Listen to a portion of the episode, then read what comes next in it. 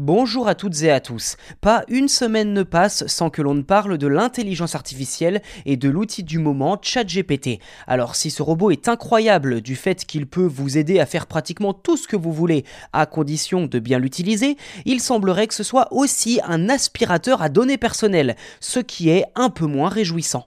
Concrètement, si vous utilisez ChatGPT, alors vous utilisez sans doute sa version publique qui par conséquent nécessite la création d'un compte. Sauf que pour s'inscrire, il faut impérativement utiliser une adresse mail valide et authentique ainsi qu'un numéro de téléphone. Malheureusement pour les petits malins qui pensaient pouvoir utiliser des mails et numéros de téléphone masqués ou jetables, eh bien sachez qu'OpenAI les rejette purement et simplement, exigeant des adresses Gmail, Proton, Outlook, etc.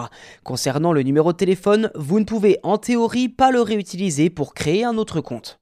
Avec un mail et un numéro de téléphone valide enregistré, OpenAI peut déjà en savoir beaucoup sur vous, comme votre pays de résidence ou le nom de votre opérateur mobile. Mais surtout, ChatGPT garde une trace de tout ce que vous échangez avec lui. Alors si vous utilisez déjà ChatGPT, vous avez pu remarquer que l'outil gardait en mémoire toutes vos requêtes dans une sorte d'historique, à moins évidemment de les supprimer. Les conversations que vous avez avec l'IA, OpenAI s'en sert pour analyser la façon dont les internautes utilisent son chatbot de de façon générale et comment ce chatbot peut encore être amélioré justement.